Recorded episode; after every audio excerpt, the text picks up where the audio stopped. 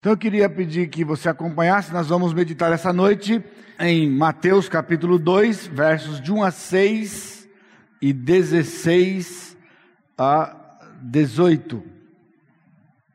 Então você pode abrir a sua Bíblia, na verdade originalmente ele ia estar lá o texto, mas você pode abrir a sua Bíblia em Mateus capítulo 2, versos de 1 a 6 e depois os versos 16 a 18.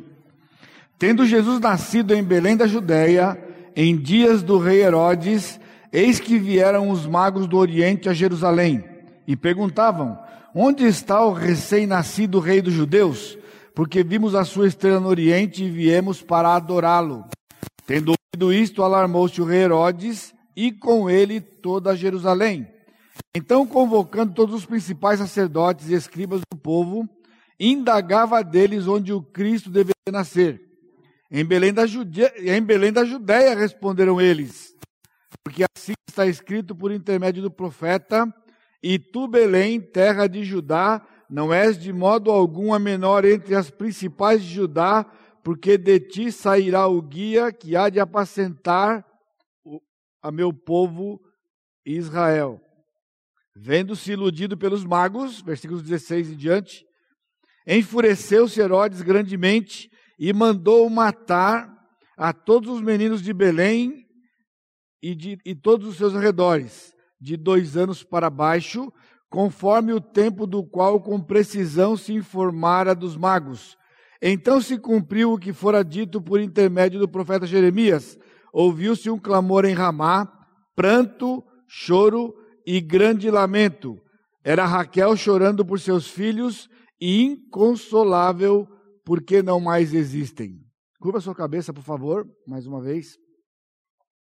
Bendito Deus, nós temos ouvido nesta noite já, mais uma vez, canções que nos lembram do nascimento do nosso Senhor Jesus Cristo.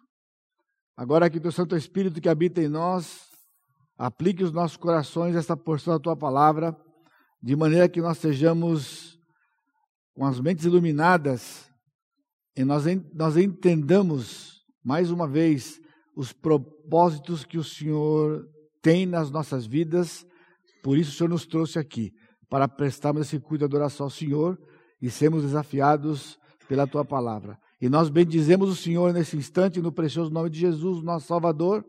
Amém, Senhor. Amém.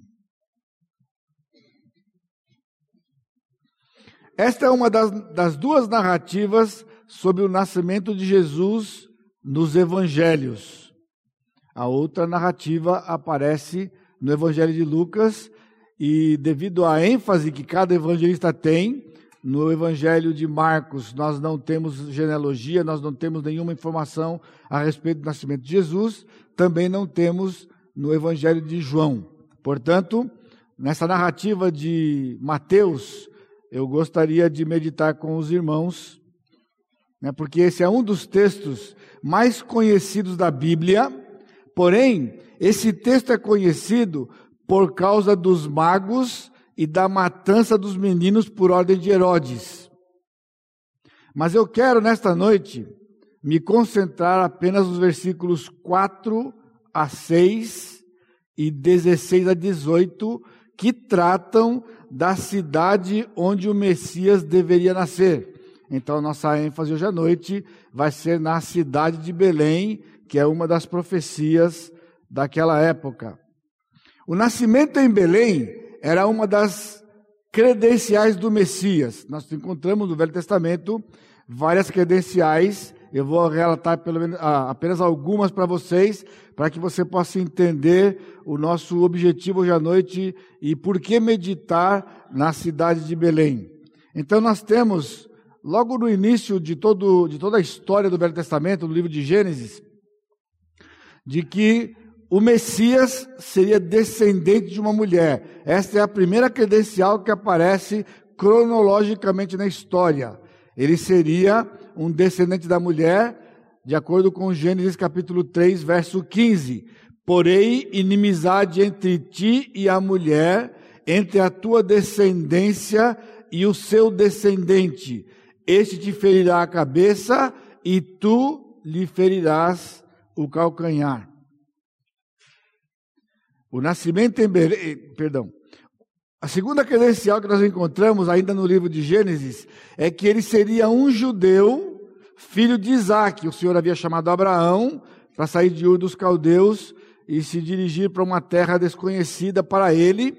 E então ali o Senhor prometeu para Abraão que faria de Abraão uma grande nação. Se você estava aqui domingo passado, pastor Fábio se concentrou no fato de que Abraão já era velho, assim como Sara, e também, agravando-se a tudo isto, Sara era estéril. Mas o Senhor promete a eles que daria um filho, e esse filho era Isaac.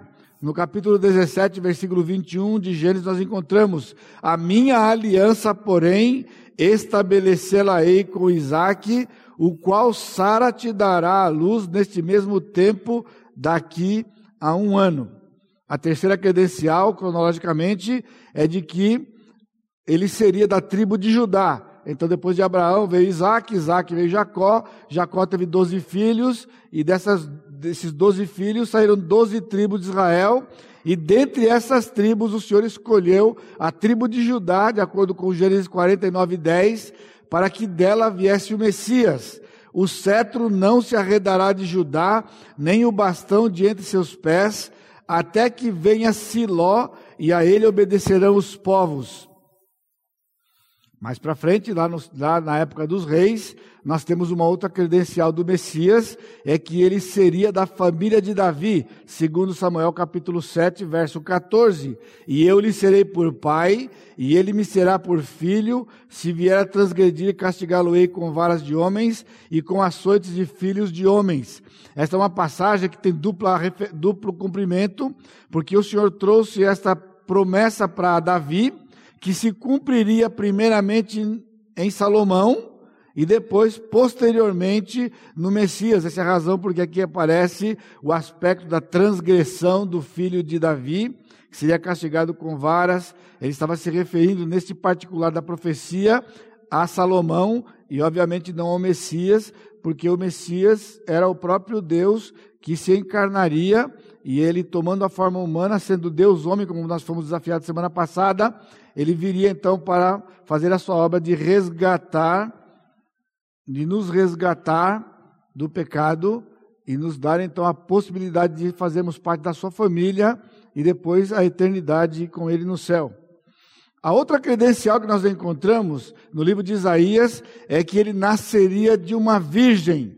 Isaías 7,14 nos diz: Portanto, o Senhor mesmo vos dará um sinal, eis que a virgem conceberá e dará à luz um filho e lhe chamará Emanuel. Nós ouvimos cânticos hoje à noite com esta ênfase de Emanuel. E finalmente, não é a última, mas para o nosso propósito de à noite, é a última credencial. Ele nasceria em Belém da Judéia. E tu, Belém Efrata, pequena demais para figurar como grupo de milhares de Judá, de ti me sairá o que há de reinar em Israel, e cujas origens são desde os tempos antigos, desde os dias da eternidade. Então, o que nós estamos vendo aqui é que o nascimento de, o nascimento de Jesus em Belém era uma das credenciais do Messias, começando com Gênesis 3,15, que ele seria descendente da mulher, seria um judeu de todas as nações, então o Senhor escolheu a nação de Israel, que o Senhor mesmo formou através de Abraão, para dela vir o, o Messias. Da família de Abraão, ele seria da tribo de Judá, da família de Davi, nasceria de uma virgem, e finalmente que ele nasceria em Belém da Judéia. Então, isto, essas credenciais que eu alistei para você, para situar você no nosso assunto de hoje à noite, abrange toda a história do Velho Testamento, com investidas do diabo para impedimento do cumprimento da primeira profecia, de que ele seria um descendente da mulher. Ainda de manhã na escola dominical, em intervalos lá, eu conversava que nós temos muitas histórias na Escritura, no Velho Testamento principalmente, e você talvez um pouco desavisado, né, ou não com, com essa mente treinada para este fim, leia textos, leia histórias e elas não têm um certo sentido de estar lá. Por exemplo, Por que está escrito logo nas primeiras páginas do, Novo, do Velho Testamento de que aconteceu um assassinato cruel onde Caim matou Abel? Por que Caim matou Abel? Pastor Caim matou Abel, e aí o senhor narrou lá porque Caim matou Abel e foi o primeiro membro da raça humana lá, o fruto da raça humana que mata o seu irmão. Essa não era tão simples assim. Por quê? No capítulo 3, o Senhor disse para a mulher que de você vai sair um descendente que vai pisar a cabeça da serpente. O diabo imposta dessa informação, ele não tem a informação do plano total de Deus. Ele tinha uma informação: o descendente da mulher vai pisar sua cabeça. Bom, ela teve um filho chamado Caim. Na mente do diabo, bom, é uma possibilidade. E ela teve um outro Abel, outra possibilidade. Então, bom, se o descendente dela vai pisar minha cabeça, eu resolvo rapidinho. Caim mata Abel. Então Abel não pode ser porque morreu e Caim não pode ser porque matou Abel. Então ele se livra supostamente da profecia.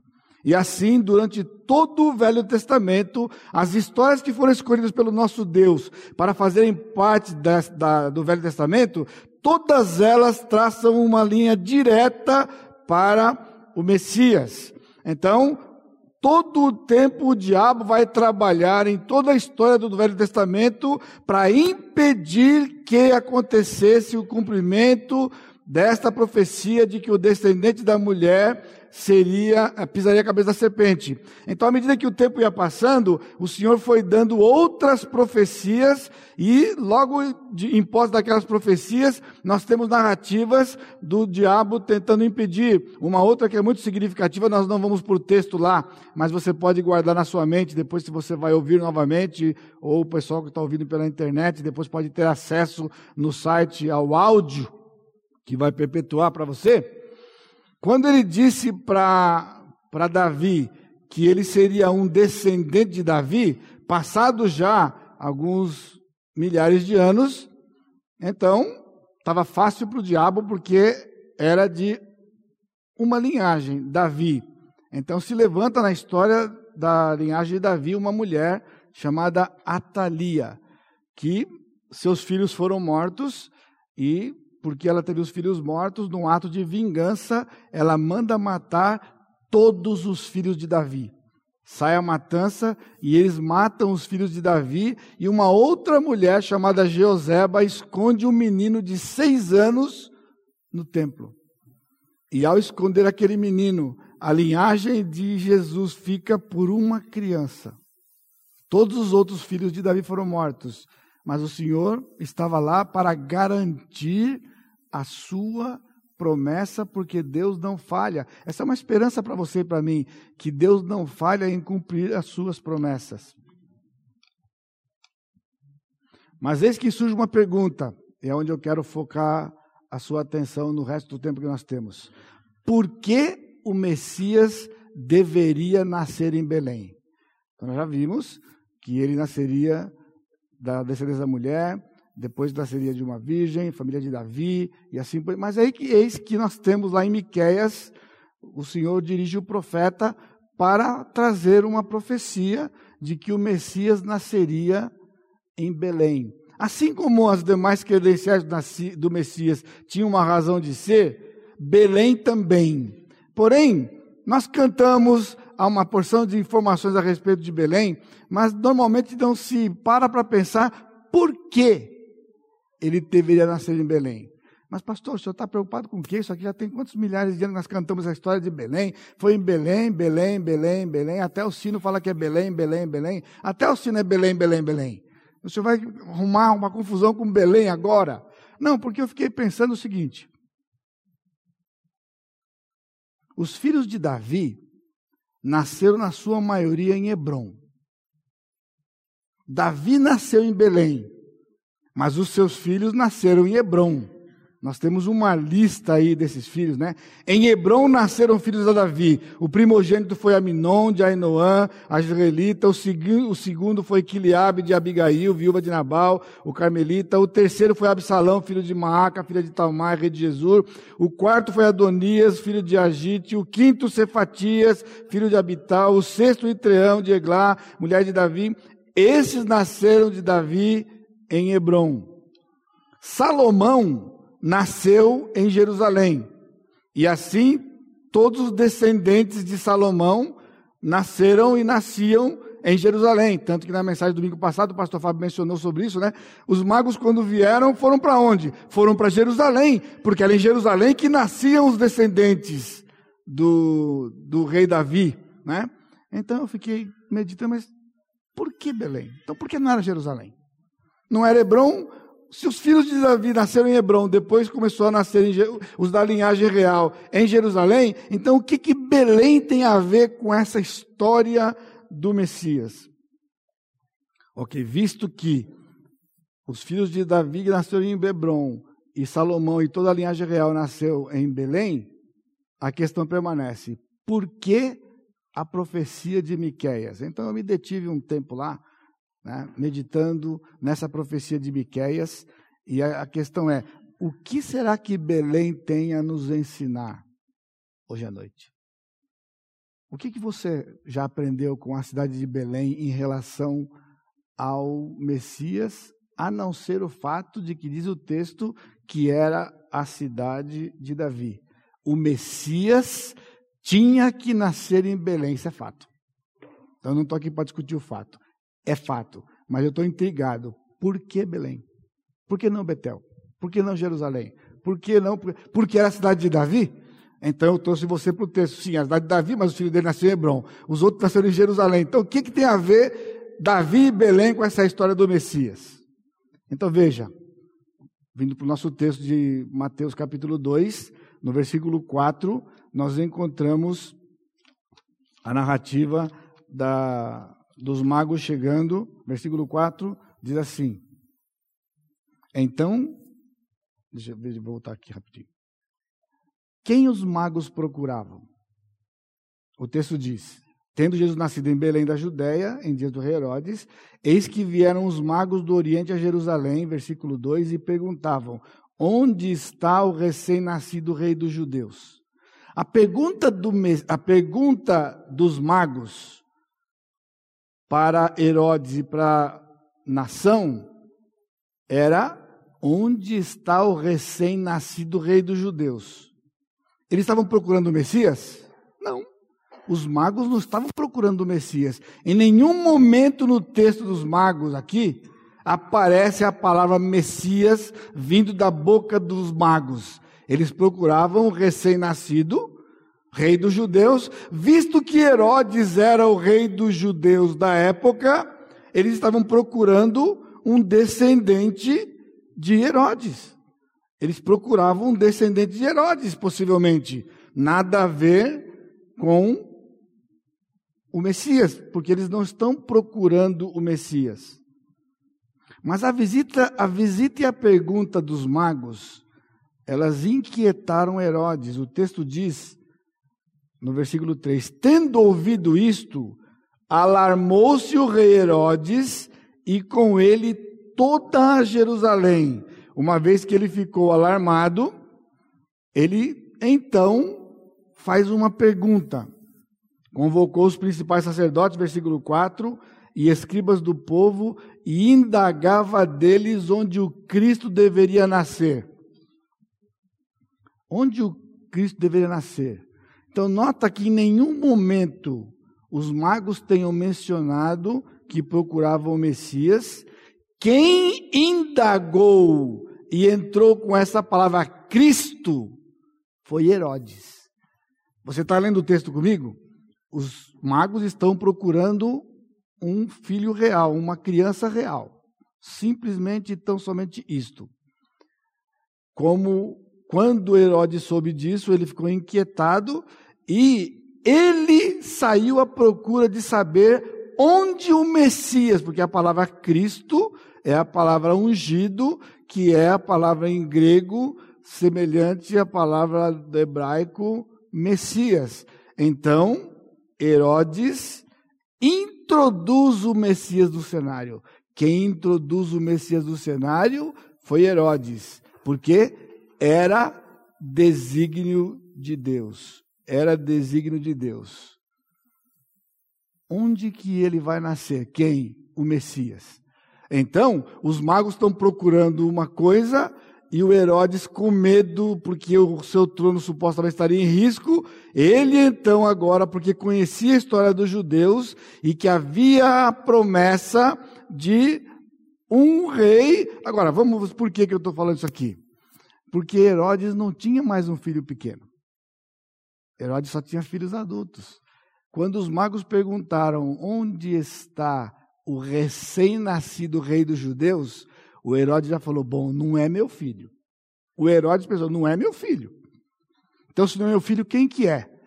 Então o Senhor, pela sua graça, entra no processo, coloca no coração desse homem a inquietação, ele se lembra do Messias, procura os principais e pergunta: aonde que o Messias vai nascer? Porque ele entendia que era o Messias. Então a resposta foi: em Belém da Judéia. Em Belém da Judéia foi a resposta. Então nós precisamos um pouquinho conhecer a história de Belém. A primeira ocorrência de Belém, cronologicamente na Escritura, está em Gênesis 35, versículos 16 a 19. Partiram de Betel e, havendo ainda pequena distância para chegar a Efrata, Deu à luz Raquel um filho cujo nascimento lhe foi a ela penoso. Em meio às dores do parto, disse-lhe a parteira: Não temas, pois ainda terás este filho. Ao sair-lhe a alma, porque morreu, deu-lhe o nome de Benoni, mas seu pai lhe chamou Benjamim. Assim morreu Raquel e foi sepultada no caminho de Efrata, que é Belém. É a primeira vez que Belém aparece na história do Velho Testamento. Raquel morreu, Morreu aonde? Em Belém. E então começa a história de uma cidade que desse tamanho que ninguém nem imaginava o que seria. Então, ela aparece de maneira mais efetiva na história, agora com Ruth. Então, se você for comigo rapidinho para o, o, livro de Ruth, no Velho Testamento, no capítulo 1, nós encontramos o quê? Houve fome onde? em Belém. E porque houve fome em Belém, Elimeleque, casado com Noemi, tinha dois filhos, Malom e Quilion, resolvem ir para Moabe, para fugir da fome em Belém. E eu tenho uma máxima que eu tenho citado para vocês aqui há alguns anos, não é?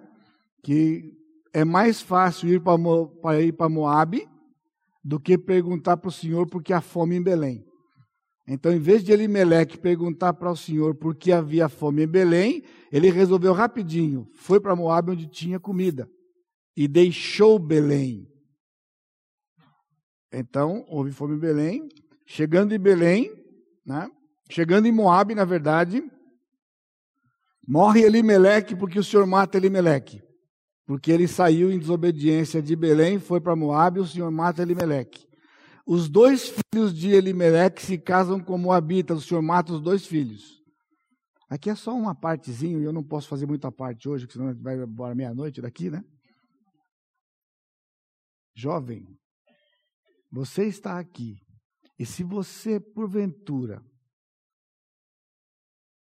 quer se casar, e se você é um crente no Senhor Jesus Cristo, e você vai casar com uma pessoa que não é crente no Senhor Jesus Cristo, cuidado, porque há coisas na Escritura que você precisa saber. Não é discriminação, é porque Deus não divide a sua glória com ninguém. E o pessoal fala, pastor, mas isso aqui é capricho da sua igreja. É capricho, porque ninguém mais liga isso aqui hoje. Tem até lugares que isso aqui é usado como evangelismo. camarada é crente, namora com uma pessoa que não é crente, que traz para a igreja. Sim, mas nós não queremos crescer desse jeito, porque olha só, no livro de Ruth está escrito que Malom e Quilion morreram porque se casaram com Moabitas. Portanto, essa coisa de jugo desigual é algo sério, que tem implicações na escritura. Né?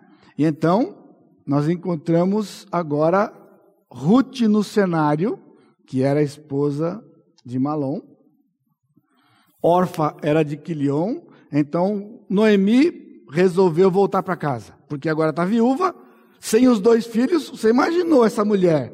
Perde o marido e os dois filhos, fica só. E ela resolve então voltar para casa. Voltar para Belém, lugar de onde nunca deveria sair. Hoje de manhã, na minha, na minha aula escola dominical, eu mencionei este fato. Né? Às vezes nós sofremos por conta de pecado de outras pessoas.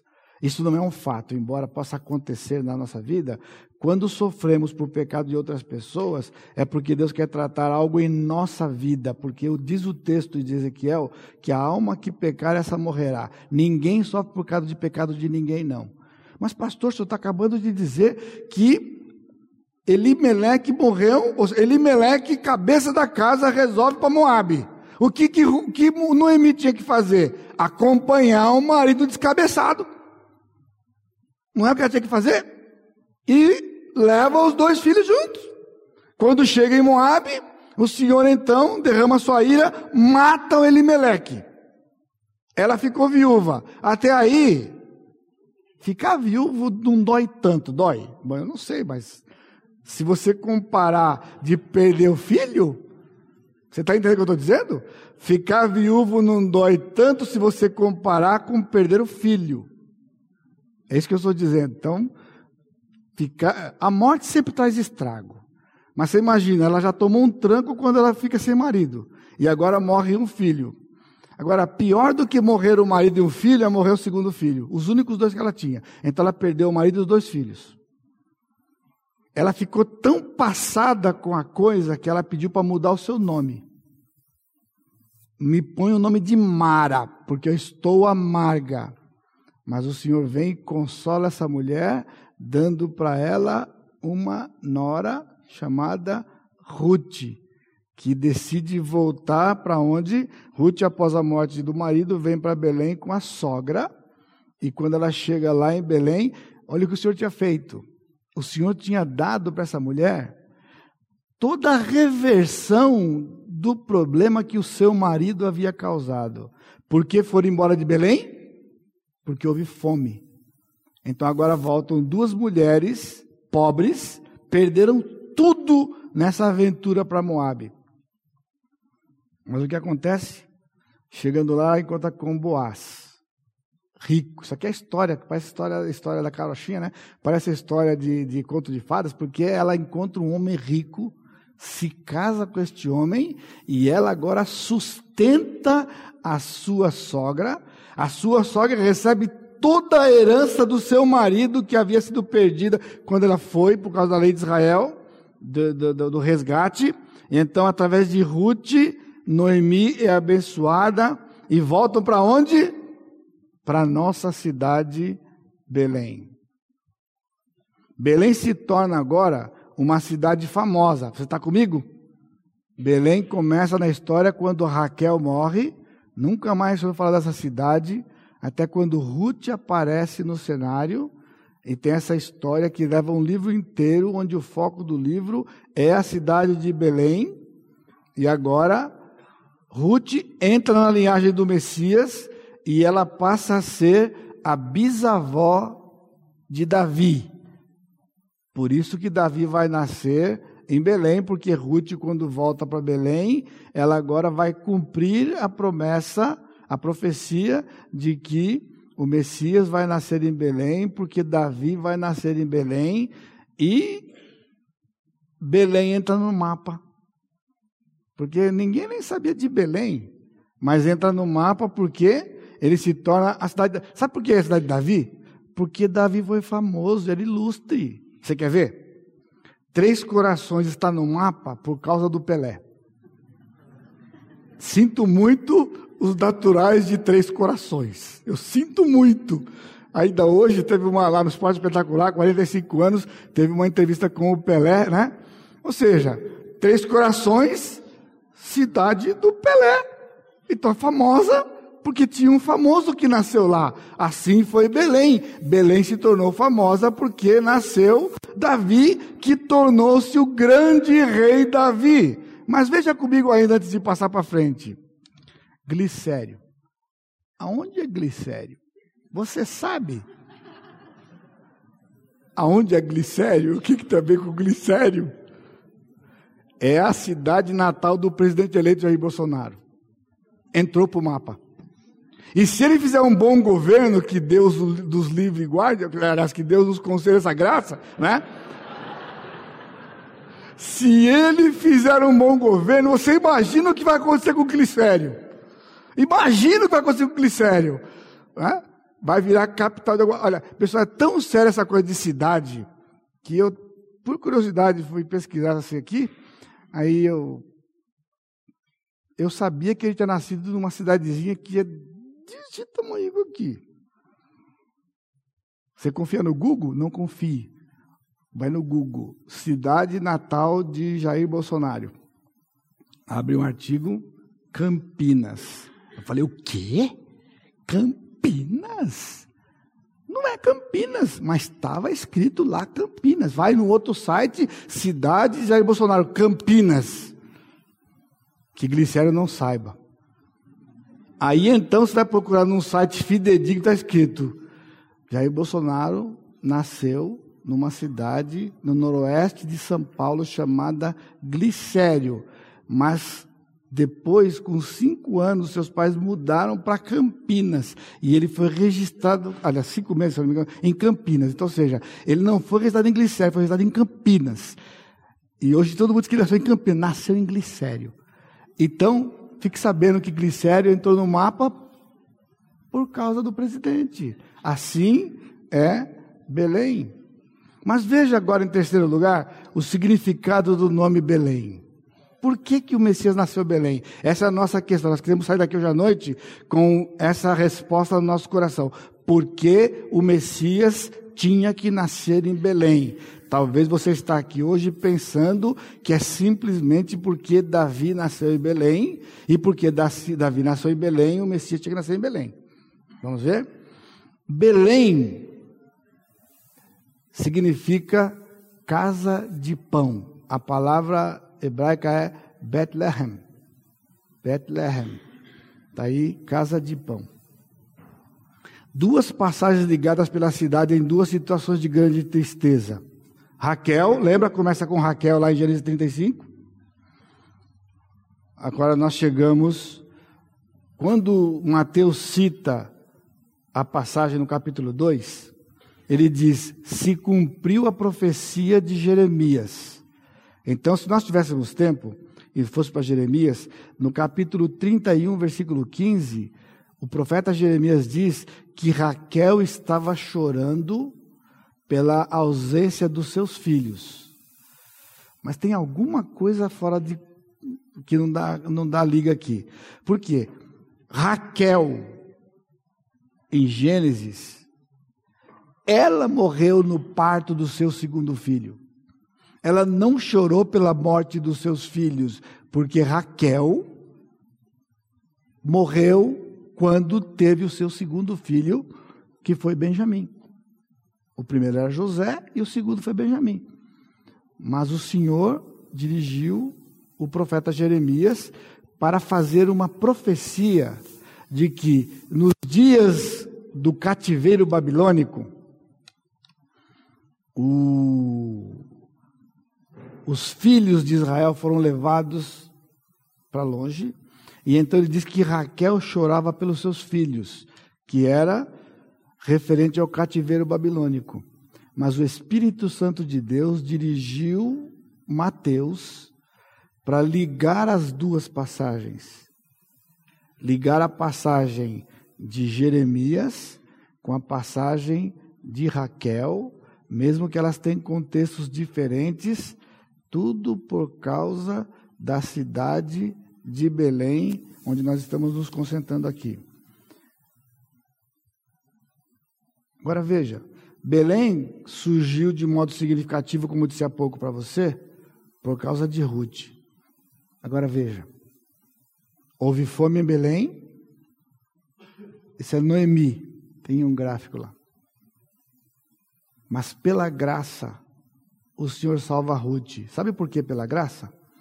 Porque havia uma maldição sobre os Moabitas, porque quando Israel voltou do Egito, queria passar pelo território dos Moabitas e os Moabitas não deixaram. Então o Senhor disse que os Moabitas, até dez gerações, não podiam entrar em Israel e no templo. E surge Ruth na décima primeira geração, e o Senhor traz essa mulher pela graça e entra na linhagem do Messias. E através dessa mulher vem a provisão para Israel em Davi. Belém é a cidade de Davi. Porém, a fome física que aconteceu em Belém, que move toda essa história para que Davi apareça no cenário em Belém, evidenciava, na verdade, uma fome maior a fome espiritual. Por isso, em quarto lugar, Jesus, o pão da vida. O nascimento de Jesus, no nascimento de Jesus, nós temos a grande razão da cidade de Belém quanto ao seu significado etimológico. Casa de pão. Porque de Belém viria o pão da vida. O pão da vida. Por isso Jesus não podia nascer em Betel. Por isso não podia nascer em Jerusalém, que era a cidade dos, dos, dos descendentes de Davi. Porque Belém era a casa de pão e o Senhor tinha um plano, ele traria o pão da vida para o seu povo. Deus estava suprindo para Israel e para toda a humanidade o verdadeiro pão do céu. Em João capítulo 6, versículo 32, nós encontramos a seguinte narrativa: Replicou-lhes Jesus: Em verdade, em verdade vos digo, não foi Moisés quem vos deu o pão do céu o verdadeiro pão do céu é meu Pai quem vos dá. Belém, a casa de pão, a casa do pão da vida, Jesus Cristo, o Messias. Logo, ao, logo, qual é a conclusão? Jesus nascer em Belém não era para cumprir a profecia de Miqueias capítulo 5, versículo 2. Jesus, o pão da vida, deu a razão de ser da profecia. Então, em vez de dizer que Jesus cumpriu a profecia, a profecia foi dada porque Jesus, o Messias, era o pão da vida e tinha que nascer na casa de pão, a cidade de Belém, que era a cidade do grande rei Davi. No seu ministério público, Jesus deixou isto evidente, porque de maneira singular, ele faz um milagre duas vezes. Qual foi, eu podia fazer essa pergunta para a classe, qual foi o milagre que o Senhor fez duas vezes? Ele multiplicou pães.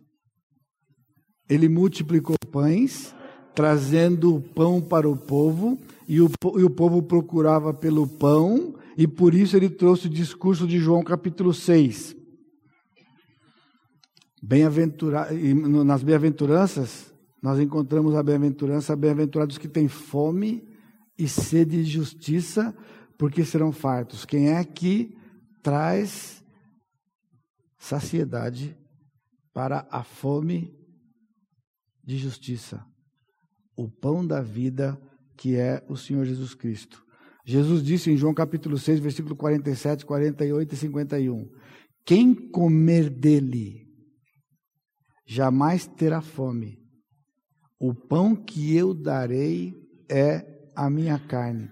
Em verdade, em verdade vos digo: quem crer em mim tem a vida eterna.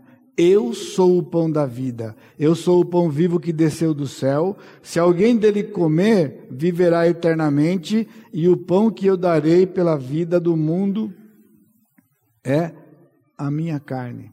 Então você veio aqui hoje à noite convidado e gentilmente atendeu nosso convite para ouvir mais uma vez a história do nascimento de Jesus.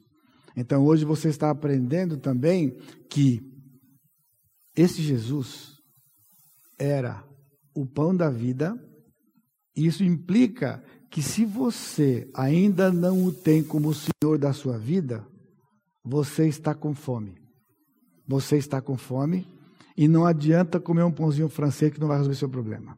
Não adianta comer um pãozinho integral que também não vai resolver seu problema. Você precisa do pão da vida que nasceu na casa de pão para trazer satisfação e saciedade à fome com que você está hoje à noite aqui. Então você pode sair por aquelas portas diferente de como você entrou. Você entrou com fome e sai satisfeito, porque você encontrou ou foi encontrado esta noite pelo pão da vida. Ele disse: Se comer a minha carne, vai ter vida eterna. Portanto, a profecia de Miqueias capítulo 5, versículo 2, não se tratava de um simples lugar. Quando Miqueias falou daquela cidade, ele não falava de um lugar no mapa. Ele falava de uma pessoa e de um ministério que tinha tudo a ver com fome e sede e que o Messias então viria para suprir esta fome e esta sede. Por isso, Belém é uma das credenciais do Messias. Então eu gostaria de desafiar você hoje à noite, ao ter ouvido essas palavras, de que você refletisse se você tem Cristo como o Senhor da sua vida, como pão da vida, porque se você não tem, hoje é o dia. Hoje é o dia que pode ser um dia singular na sua vida, quando você vai se prostrar diante do Senhor, reconhecendo de que um dia, pela sua graça e misericórdia, o Senhor colocou na história uma cidadezinha pequenininha desse tamanho aqui, que foi ofuscada depois por Betel, que era ali perto, e mais tarde por Jerusalém, que era a capital de toda a nação. Mas esta cidade, ele diz, você não vai ser uma cidade pequena, porque de você vai sair aquele que vai apacentar o meu povo. E sabe quem ele era? O pão da vida, que sai da casa de pão. Você veio aqui hoje à noite por um motivo, mas você eu queria que você soubesse que o Senhor tinha um outro motivo quando trouxe você aqui. Para que você soubesse que Ele já deu para você o pão que satisfaz a sua fome. Você precisa receber este pão, se apropriar dele, e através de se apropriar do Senhor Jesus Cristo, você vai ter vida eterna. Tanto quanto o pão nos mantém vivos, o pão comum, que, né, que, que representa a comida, também Cristo, de uma forma simbólica, né, na ceia mesmo, nós lembramos disso, né? O pão representa o seu corpo, que foi pregado ali na cruz. Então, quando Cristo foi pregado ali na cruz, era o pão que dava a sua vida para que aqueles que crescem nele e comessem deste pão pudessem ter vida eterna. Amém? Curva sua cabeça.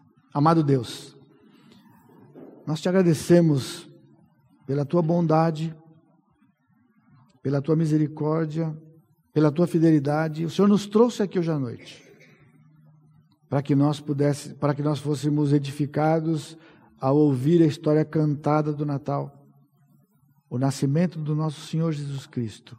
Deus mesmo, que se tornou homem para viver a nossa vida e morrer no nosso lugar.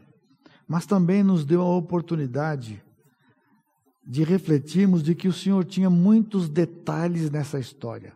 Não era apenas uma história genérica de um homem que precisava de uma salvação, mas é toda uma história que varreu milhares de anos onde o Senhor foi dando informações.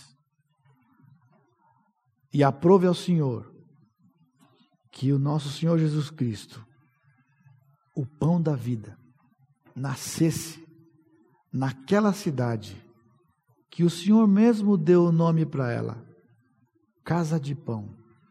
E que então nós, ao, ao sermos desafiados nesta noite, nós reconheçamos mais uma vez este amor do Senhor em nos dar a oportunidade de meditarmos neste teu plano que nos incluiu e nos alcançou. Toda honra, toda glória todo louvor seja dado ao nosso Deus, o Senhor Jesus Cristo. Que a graça do Senhor Jesus Cristo, o amor de Deus Pai e a consolação do Espírito Santo seja com todo o teu povo, hoje e sempre. Amém, Senhor. Deus abençoe, irmãos.